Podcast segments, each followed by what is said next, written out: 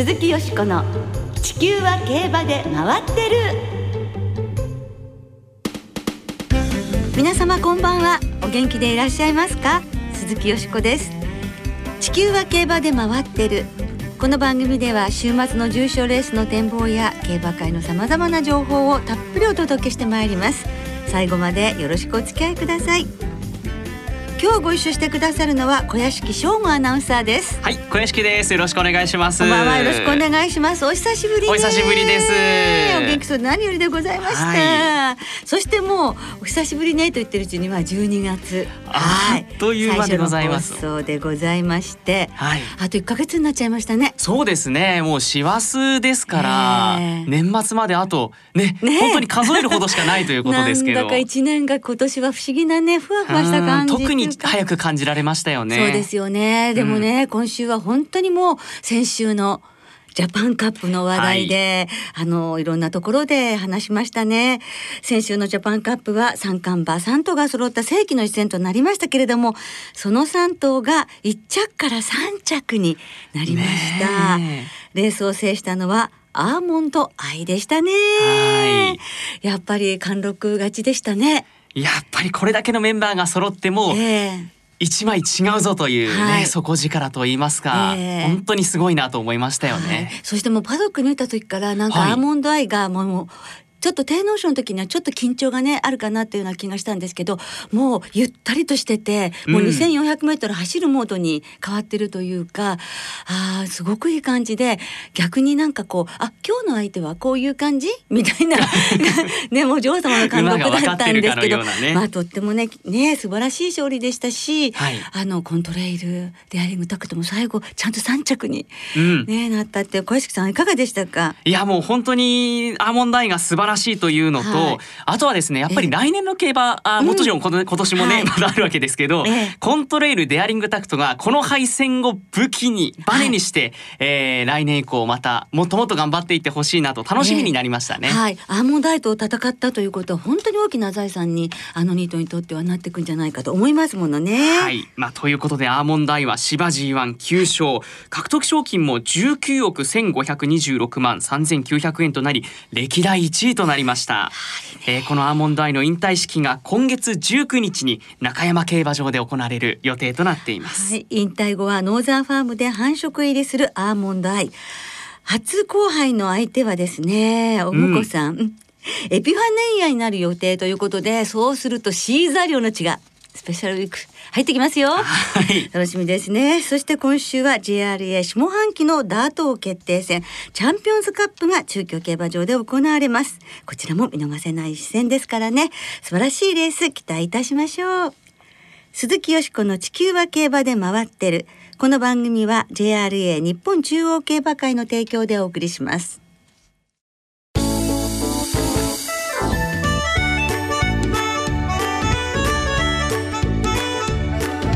鈴木よしこの地球は競馬で回ってる。12月の10勝思い出のレース。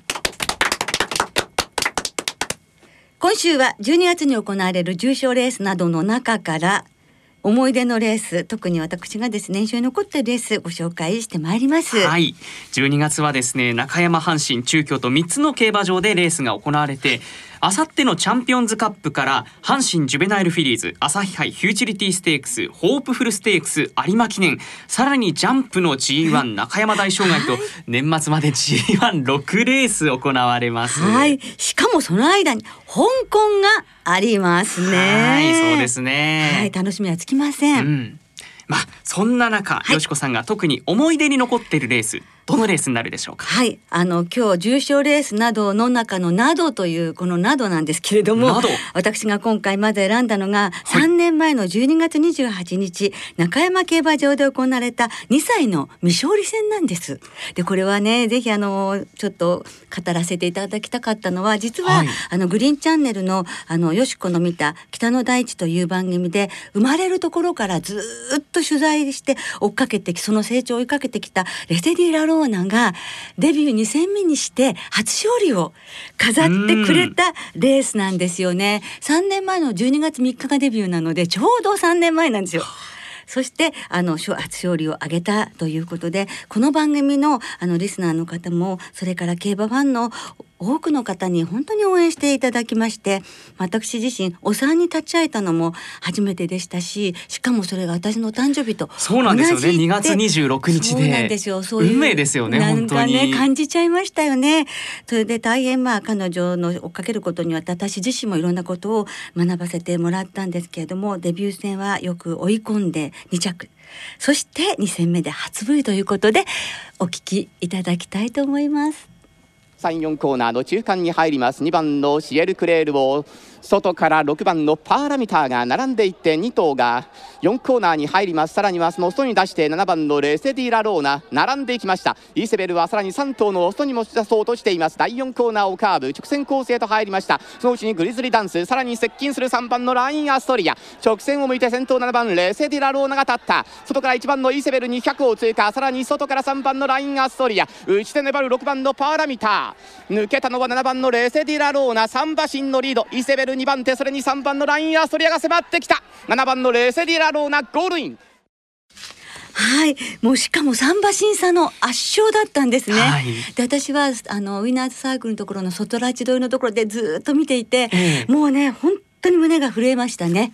はい、それでいろんなことがもうそのもう勝つって分かったところかぐらいからもういろんなことが思い出されてその長の時のエピソードとか、はい。はい、もうそれもいろいろ順地だとかね、はい、でもいろんなことに頑張ってきたわけですけどそしてそのデビューした時2着の時もなんか競走馬として無事デビューすることの大変さっていうことをものすごく感じましたし、はい、この時一生上げた時に一生することの重みそして一生上げることで未来への可能性が広がるっていうことをもう何十年も競馬見ててそういうこと分かってるんだけれど、うん、もうちょっとでも全然また違う気持ちでねそういうことを痛感してそれから携わった全ての方々が笑顔になってったこととか応援にしてくれたファンの方も笑顔になってくれたし何か胸にしみる大切なね贈り物をいただいた気がしてえ泣けて仕方がなかったですね。で、うん残念ながらこの後休戦して、えー、勝つことはできなかったんですけれどもデセディラローナは最後までなんか自分に関わってくれる人を信頼して丸田恭介騎手の本当そうになったし、はい、いくつもの試練を乗り越えてきたあのそのレセディラローナの心の強さっていうものにあのいつもこう感服してましたし感謝の念を抱いてましたね。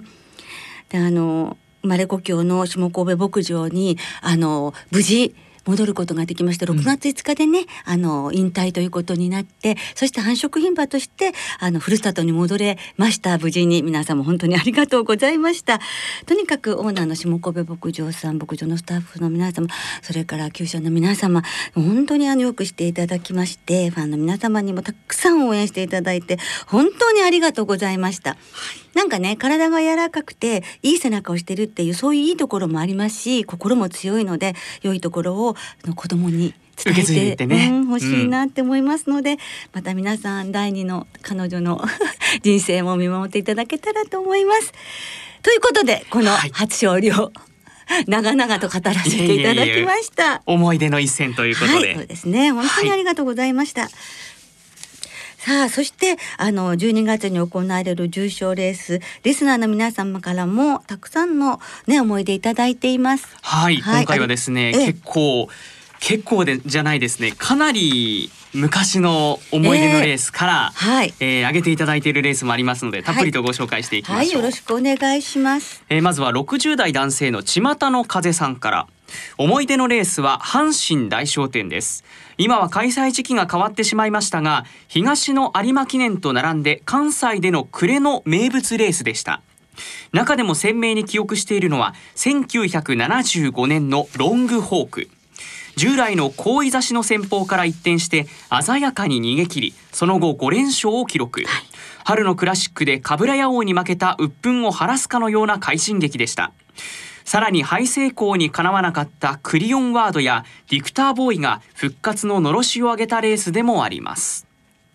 万年係長さんインパクトのあるサイン馬券が時々来ますよね、えー、2枠3番の北三ブラックが有名ですが古くは母の日の NHK 杯の枠連88母で大穴になりました、あとは龍月が勝利した1968年の有馬記念をリクエストします。はい。その年のレコード大賞が眉住淳さんの夕月だったんですよ。ああ、ああ、ね、ゆうずきとりゅうずきね。ねはい。かかってるわけですけど。はい、ゆうずきはでもよく覚えてますよ。はい。ちなみにですね、ええこの万年係長さん、はい今年の有馬記念は簡単ですよと。はい。枠連26で決まりです。ああ、どうして？なんでかと言いますと、鬼滅の刃の着物の柄ですよ。ああ、グリーンと。黒と緑ではい2番、6番で2枠6枠とああ、ねちょっと覚えておきましょうね。ねはい。ぜひ一末模様の黒と緑注目してみてください、えーそれからうまいもんさん2000年のラジオ短波当時の山菜ステークスのアグネスタキオンを思い出します、はい。人気では黒船やジャングルポケットが先行していましたが新馬戦での上がりを重視した結果生まれんでアグネスタキオンから買いました。鬼足で黒船やジャングルポケットを豪快に差し切ったことを今でも思い出します。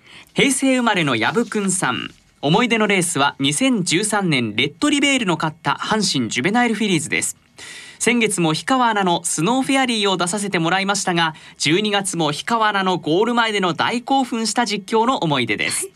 ゴール前での3頭並んでゴールは強烈なインパクトでした。浜野旗坊さん思い出のレース。当時は12月に行われていた1992年のスプリンターズステークス。初めて買った馬券の軸馬がオークスのニシノフラワーそこから馬券を買い続けたもののオークスもローズステークスもエリザベス女王杯も連対せず。それでもしつこくスプリンターズステークスでも勝ったら優勝。2着ヤマニンゼファーとの馬連をゲットしました。なのでひ孫のニシノデイジーもしつこく買い続けています。うん。でもね、もうひ孫もね、活躍するんですからね。すごいですよねね。本当に。武田真美子さん12月の思い出のレースはタイムフライヤーが勝った2017年のホープフルステークス。スタートで出遅れましたが最後の直線で大外に持ち出し優勝できたのもとてもすごいと思います。はい、さあダートに転身してねね。今週どうでしょうか？馬なりくん .com さん。思い出のレースは2017年のお重長さんとアップトゥーデイトの中山大障害前の年にオジュウチョウサンに9馬身差と屈辱の2着のアップトゥーデイトと林騎手。雪辱を果たすにはこの手しかないと意を決して逃げも逃げたり。最後はオジュウチョウサンと石神騎手石神騎手が測ったように2分の1馬身差差し切りましたがテンポイントとトウショウボーイの有馬記念に引けを取らないマッチレース。今でも脳裏にしっかりと焼き付いています、ということでね皆さんからたくさんいただきましたが、はい、どうもありがとうございます。やっぱり12月の思い出っていうとまたちょっと格別なものがね1年の最後っていうところで、それぞれにね深いものがあるかもしれませんね。あとはやはり今とはね当時のその行われていたはい。レースの時期が違うというのもあってねちょっとこういろいろと思い出しますよね。そうやっ。ぱりねまだこうスプリンターズステークスって言うとやっぱ暮れっていう感じがね12月のイしますからね。はい。まだイメージがありますね。はい。ということでよしこさん、はい。もう一レース思い出のレース紹介してください。はい、やっぱり1年を締めくくる有馬記念を選んだんですが2008年の大和スカーレットが勝ちました有馬記念にしました。はいというのも今年を振り返るとあの男馬と女馬の混合の芝の G1 って9戦中8戦が牝馬勝ってるんですよね。ああそうですね確かにのフェールマン。だけなんですよね、はい男馬は。そうすると本当に牝馬の活躍が目立った年で、そんな発勝もするっていうのはもちろん史上初のことなんですけれども、振り返ると2008年の有馬記念勝った大和スカーレットは、その前がウォッカとのもう史上に残る秋の天皇賞ですか戦いでしたし、この時も牝馬が強かったなということで、このレースを選んでみました。2008年の大和スカーレットが逃げ切る有馬記念です。お聞きください。ダイワスカーレット先頭で今直線コースに向かいます。スクリーンヒーローが2番手。名将サムソン伸びないか。外から祭りが5個あと大外からアドマイヤモナークなど突っ込んでくる。これから坂上がる。200を通過した。ダイワスカーレット。ダイワスカーレット。大外からアドマイヤモナーク追い込んでくる。あるいはアルナスラインアルナスラインエアシェイディ。さあ先頭はダイワスカーレット。ダイワスカーレットアドマイヤモナーク2番手。ダイワスカーレットだゴールイン。ダイワスカーレット逃げ切りました。ね、やっぱりダイワスカーレットも強いっていうところを見せて安藤勝己騎手も本当にすごい馬、スカーレットの強さを見せられたと思いますというふうに語っていらしたんですけれども史上初なんです。一番人気の牝馬が勝ったというのは。この有馬記念で、はい、そして有馬記念というのはこれまででも6頭しかまだ牝馬は勝ったことがないんですけれども、うん。この時は37年ぶりの牝馬の優勝ということででしたか12年前だけど今のようなまだこんな牝馬がまだまだこここまで活躍するということではなかったけれどもあのウォッカとダイワスカーレットとそして世界的にも活躍してゼニアッタとかそれからダルカバも活躍した年ということなんですよね。もう後続にね影を回せない素晴らしい日でしたね。ということでまあ今年牝馬また強いラッキーライラッククロノジェネシスがさあ有馬記念牝馬が勝てるのかどうかというのも楽しみですね。楽しみですね有馬記念はい。では、えーここでですね一曲お聴きいただきたいのですけれども2008年に流行っていた曲でグリーンで奇跡です。今年はねもうエールで活躍のグリーンですけれども、はいこの奇跡今聴いてもとっても素敵な馬ですしジャパンカップで歴史的な大逃げを打った奇跡にも捧げたいと思います鈴木よしこの地球は競馬で回ってる。ここからは週末に行われる重賞を展望していきましょう。今週は開幕週の中山中京そして阪神の3つの競馬場での開催です。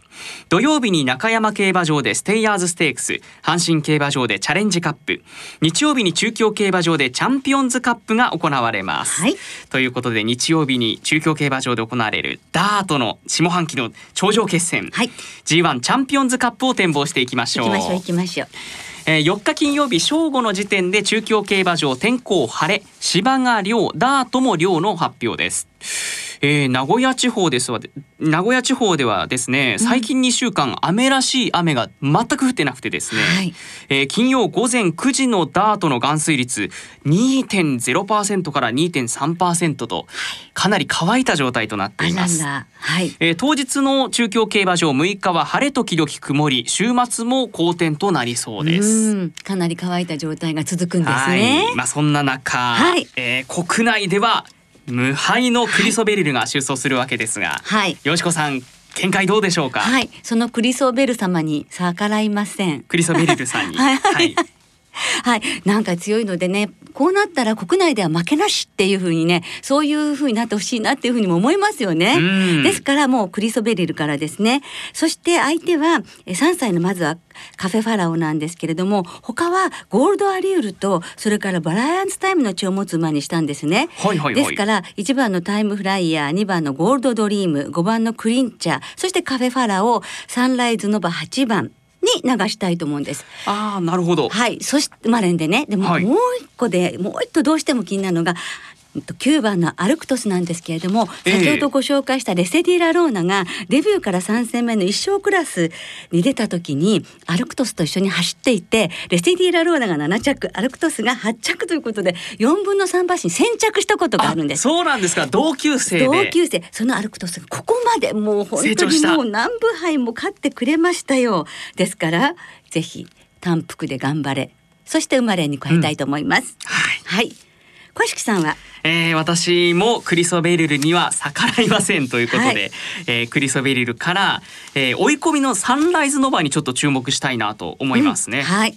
やっぱゴールドアリュールゴールドアリュールですね。ゴールドアリュールですね。はい。えーそれでは、えー土曜日には中山競馬場でステイヤーズステークスも行われますが、い。よしこさんこの冬のねマラソンレースなわけですけど、ええ。どの馬に注目してますか？はい。アルゼンチン共和国杯の時に本命にした7番の名称天元はい。やはりねダイヤモンドステークス花田の2着っていうのがねありますのでねもう一回この馬に期待したいと思います。はい。えー私はこのレース4勝をかけてアルバートに期待したいと思います。ね頑張ってほしいですね。はい、えー土曜日の中山競馬場のメインレースステイヤーズステークスまで展望しました。はいえーそれではリスナーの皆さんからいただいた、えー予想もご紹介していきましょう。はいお願いします。上高さん、チャンピオンズカップの本命は3歳馬カフェファラオです。圧勝したデビュー戦を見てカフェファラオが好きになりました。相手は強くなりますが、若さと勢いで活躍してほしいです。えーそれからオーサムエアプレンさんチャンピオンズカップはカフェファラオステイヤーズステークスはボスジラチャレンジカップはブラバスに期待していますワールドエースさんチャンピオンズカップは先週のように強い馬の強い競馬が見たい気持ちのクリソベリルと横山武史騎手の G1 初制覇を見たい気持ちのモズ・アスコット2頭に注目です。なるほど。えー、続いてゾウタンさん。チャンピオンズカップはクリソベリルの強さには逆らいませんがアルクトスの逆転にも期待しています。グラスワンダー大好きさん。チャンピオンズカップ私の狙いはインティです。外枠になってしまいましたが滝豊騎手の手綱さばきで逃げ切ってほしいですね。氷川アナの大ファンのまるちゃんさんチャンピオンズカップですがアルクトスに注目しております。ちなみに過去のデータによりますと南部杯の上位入選馬でこのレースへ直行してきた馬の成績が良くまた安城も引き続き田辺博信騎手が騎乗しますので人気薄での勝利を期待しております、うん、ラジオ派タケピースワホーさんチャンピオンズカップはゴールドドリーム。相手はクリソベリルインティタイムフライヤーサンライズノバカフェファラオアナザートゥルースまで狙いたいです。はいどうも皆さんありがとうございます。ねまた今日もちょっとすべてご紹介できなくて、申し訳ございませんでしたが皆さんのね気持ちを伝えていただきましてどうもありがとうございます、はい来週は G1 阪神ジベナイルフィリーズの展望を中心にお届けいたします。お聞きの皆さんの予想ぜひ教えてくださいね。お待ちしています。そろそろお別れの時間となりました。今週末は開幕週を迎える中山中京そして阪神の3つの競馬場での開催となります。日曜日には中京競馬場で G1 チャンピオンズカップ。土曜には中山でステイヤーズステークス。土曜の阪神競馬場では G3 ジャチャレンジカップが行われます。はい4戦4勝無敗の3歳牝馬レイパパレーの走りに注目が集まりますね、はい、えそして2歳戦は今週も単勝がお得です。JRA の2歳戦全競馬場全レースの単勝を対象に通常の払い戻し金に売上の5%相当額が上乗せされ払い戻しされます。はい。今年の2歳戦の注目馬ですけれどもハボタン賞のラストグループの子カランドゥーラ応援します。はい。今週も JRA の競馬は事前に指定席券を購入された方に限定する形でお客様をお迎えして開催されますまた一部を除く全国のパークウィンズウィンズ J プレイスでは発売内容営業時間などを制限した上で馬券の発売払い戻しを行っています。詳しくは JRA のウェブサイトなどでご確認ください、はい、有馬記念のファン投票の締め切りも今度の日曜日に迫っています、うん有馬記念に出走させたいと思う馬を選んでぜひご投票ください。今年はウェブ投票限定です。お気をつけください。はい。昨日ですねファン投票の第2回中間発表があったんですけど、はい、えー、ボバ三冠を達成したコントレイルが1位で14万9419票を集めました。ただ2位以下もほとんど差がなくですねクロノジェネシスラッキーライラックフィエールマンと続いていますからねいや楽しみですね。はい。ぜひ皆さんも投票してみてください。そうですね。さあそれではコロナ対策皆様万全に週末の競馬存分にお楽しみください。お相手は鈴木よしこと。小屋敷翔吾でした。また来週元気にお耳にかかりましょう。鈴木よしこの地球は競馬で回ってる。この番組は JRA 日本中央競馬会の提供でお送りしました。